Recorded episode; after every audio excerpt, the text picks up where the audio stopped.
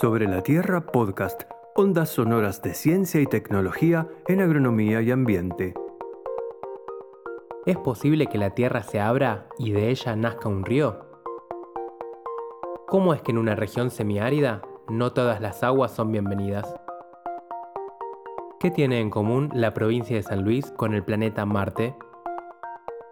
Algunas respuestas y más preguntas en este episodio de Sobre la Tierra Podcast. En 1985, casi de la noche a la mañana, un río nuevo apareció en la provincia de San Luis. Recorre muchos kilómetros en un cauce de 80 metros de ancho entre paredones de hasta 25 metros de altura. Esta aparición causó grandes problemas tanto para los productores como para la comunidad puntana en general. Esteban Jovalli, profesor de la FAUBA e investigador del CONICET, nos explicó el surgimiento del Río Nuevo, las consecuencias que tuvo y las enseñanzas que dejó.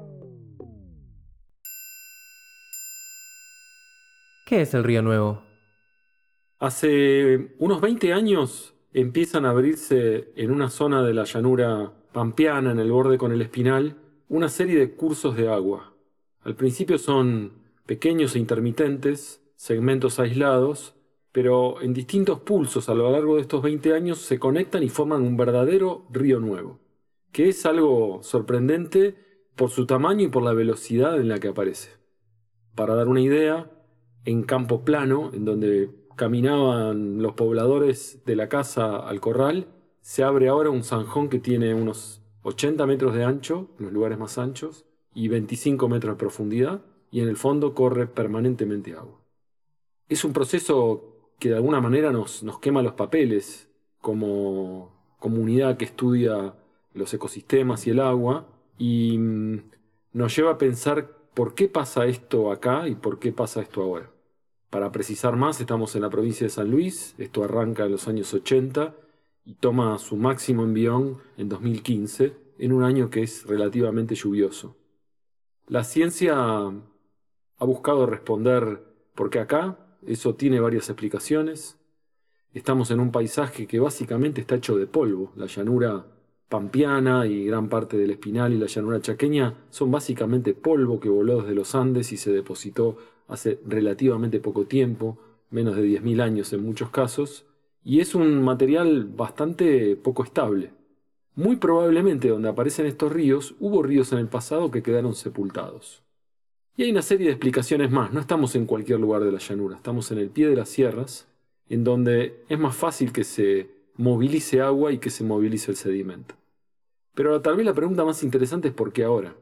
Porque el río nuevo, una de las cosas que nos enseñó al exponer esos paredones tan nuevos y tan verticales de, de polvo expuesto ahora, nos enseña que no hubo un proceso parecido en los últimos 10.000 años. Si uno recorre las paredes de esos ríos, hay una biblioteca de sedimento que te va contando cómo llegó el sedimento ahí. Y la respuesta es, me trajo el viento, me trajo el viento, me trajo el viento, hasta que llegas a un horizonte a unos 6 metros de profundidad, donde empiezan a aparecer piedritas, material que sugiere que fue el agua la que trabajó el terreno. Pudimos datar ese sedimento con colegas que se dedican a eso, y es sedimento de más de 28.000 años, es decir, anterior a la glaciación, y entonces este fenómeno es nuevo, pero en mucho tiempo. Parecería que por 10.000 años esto no pasó y se activan ahora. ¿Por qué ahora? ¿Por qué se formó este nuevo río? Las investigaciones que hacemos desde muchos ángulos, en mi caso personal y con el grupo de trabajo nuestro, sobre todo desde lo que llamamos ecohidrología, que es la interfaz entre el estudio de los ecosistemas y el estudio del ciclo del agua, eh, nos llevan a pensar que si bien las lluvias más intensas, un posible aumento de las lluvias en un periodo que va de los 70 hasta el 2000, pueden haber jugado un papel, no es suficiente eso para explicar por qué se generan estos ríos. Y todo señala a otro factor que es mucho más importante y más generalizado, que es el cambio de vegetación, particularmente el hecho de que ecosistemas que tenían pastos perennes, árboles como los caldenes que hay en esa zona, pasan a tener ahora cultivos. Y atrás de los cultivos hay gente que toma decisiones y que busca, entre otras cosas, guardar agua en el suelo por muchos meses antes de sembrar. esa nueva vegetación, que es una vegetación gobernada directamente por los humanos, acumula agua en los perfiles. Un buen agricultor es un agricultor en zonas secas como San Luis, que es bueno guardando agua en los perfiles y siembra cuando ya tiene asegurada una parte de la historia con el agua que se guardó en el suelo. Bueno, ese trabajo de la agricultura, combinado con el hecho de que nuestros cultivos tienen raíces poco profundas comparados con un caldén o incluso con un pasto del pastizal natural, llevan a que el sistema empiece a acumular agua. Antes era muy exhaustivo en su uso del agua. No dejaba escapar una gota hacia la profundidad, hacia las napas freáticas. Hoy, en cambio, algo se escapa. Y no tiene que ser mucho. Un 10%, un 5% de la lluvia alcanza para ir recargando esas napas, que en un paisaje bastante plano no hacen otra cosa como respuesta a esa recarga que ascender, y nos llevan a un nuevo paisaje donde es mucho más fácil abrir ríos. Hace muchos años venimos prestando la atención a este proceso, tratando de hacer observaciones tanto de cuenca, es decir, ir a los, cursos de agua, medir su caudal, como de lote, a nivel de parcelas en el campo, para entender cómo se mueve el agua. Como suele pasar, por la ley de Murphy, cuando teníamos todo listo y todo un gran proyecto para estar atentos a nuevas aperturas de cauces, hace unos 3-4 años arrancamos un monitoreo muy intensivo y bueno, coincidió con que tuvimos cuatro años secos uno tras del otro. El río estuvo relativamente quieto, si bien mostró algunos cimbronazos, y estábamos bastante frustrados al principio, pero descubrimos que estos años secos nos abrieron una oportunidad para entender algo que el río Nuevo ofrece al conocimiento general sobre el agua en paisajes secos. Que lo podemos formular de esta forma.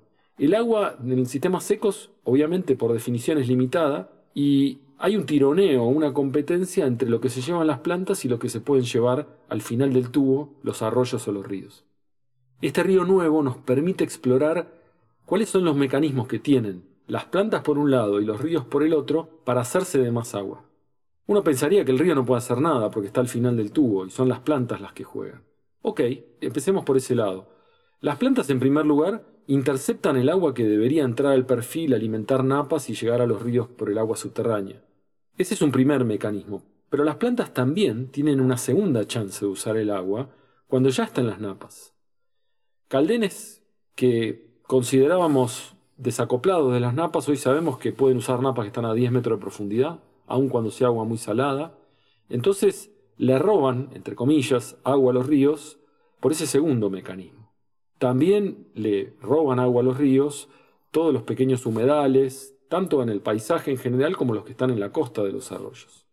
Esto ya se conocía, en el río Nuevo le pudimos poner números más claros, pero lo que nos da el río Nuevo es que nos muestra también los mecanismos que tienen los ríos para hacerse de agua, que generalmente operan en tiempos muy largos, mucho más largos que los de la vegetación, excepto en este lugar, donde el río trabaja a gran velocidad. Y un mecanismo importantísimo es la profundización del cauce. Cuando vos profundizás un cauce, vas generando un drenaje hacia él más intenso. Aumentase gradiente hidráulico. Y en el río Nuevo pudimos constatar la magnitud de ese mecanismo para que los ríos se sigan haciendo de agua.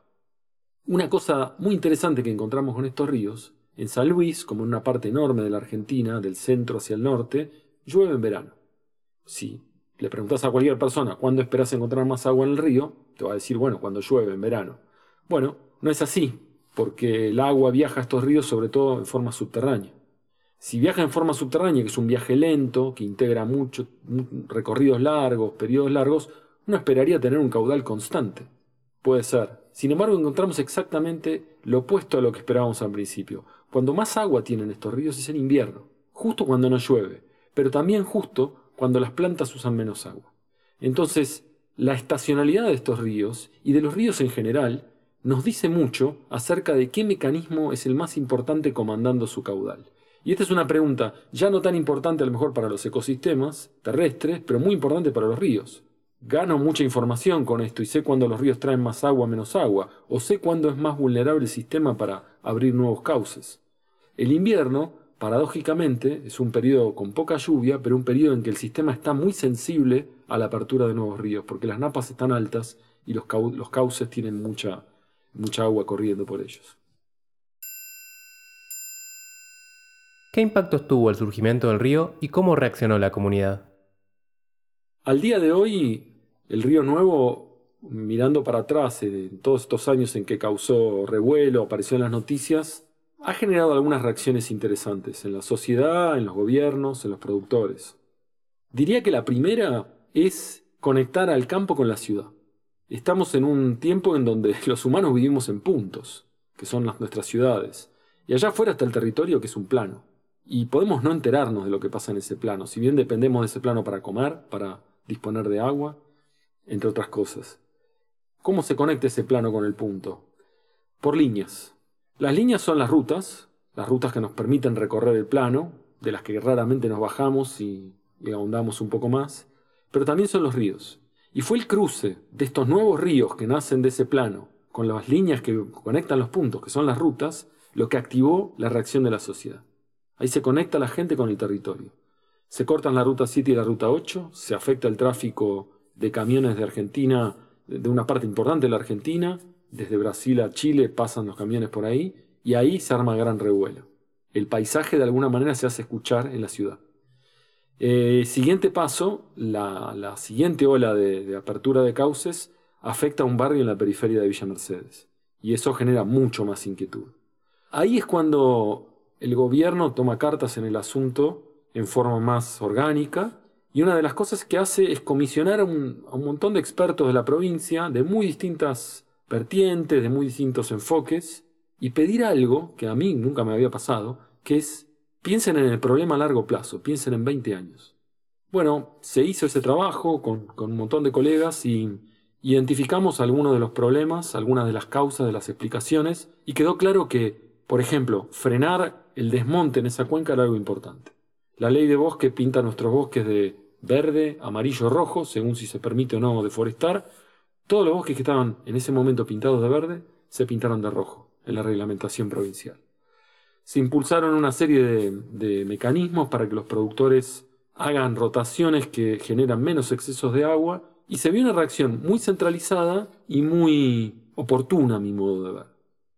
Tal vez la lección que tenemos unos años después de ese proceso es que somos un poco hijos del rigor y en la crisis se tomaron buenas decisiones y cuando la crisis va pasando nos vamos olvidando. Entonces algunos de estos cambios de reglamentaciones de uso de la tierra se fueron diluyendo en el tiempo. Quedó, sí, me parece, en el sistema científico y tecnológico de la zona la memoria y la preparación para, ante una nueva crisis, reaccionar más rápido. ¿Qué enseñanzas nos deja la aparición del río nuevo? Uno puede preguntarse, bueno, ¿cuán, nuevo es esto? ¿No hay ríos nuevos en otro lado? Sí, sí los hay. Lo que pasa es que las cosas pasan en todo el mundo, no eligen dónde, y, no en todos lados hay científicos, y no en todos lados hay científicos que se hacen oír o que llegan con sus mensajes a los canales de comunicación de más difusión en la ciencia o, en, otras, otros este, corredores del conocimiento. Pero hace un tiempo empezaron a aparecer artículos de China, por ejemplo, que muestran que hay procesos parecidos. Recién ahora aparecen por lo menos en formatos en donde yo los puedo leer. Probablemente estaban publicados en China hace mucho tiempo. El otro mm, antecedente muy interesante que hay del Río Nuevo, parece que, que estoy haciendo un chiste, pero es en Marte. El proceso que forma estos ríos nuevos se llama sapping y es un proceso de erosión que empieza de abajo hacia arriba. Por movimiento de aguas subterráneas se generan colapsos parecería que la superficie de Marte fue modelada fuertemente por procesos de sapping. Como no se puede ir a Marte a observar, solamente tenemos imágenes de satélites que orbitan Marte, hay grupos de investigación interesados en, Marte y en, sus transformaciones que hacen microcosmos de laboratorio donde simulan el proceso de sapping en cubetas. Muchos de los patrones que ellos describen y, y filman, los videos están online, son muy parecidos a los que encontramos en el Río Nuevo. Con lo cual, la Tierra y otros planetas están llenos de sorpresas y esas sorpresas se retroalimentan en cuanto al flujo de información. Y bueno, eso es lo lindo de la ciencia. Si uno está atento, puede aprender de todos.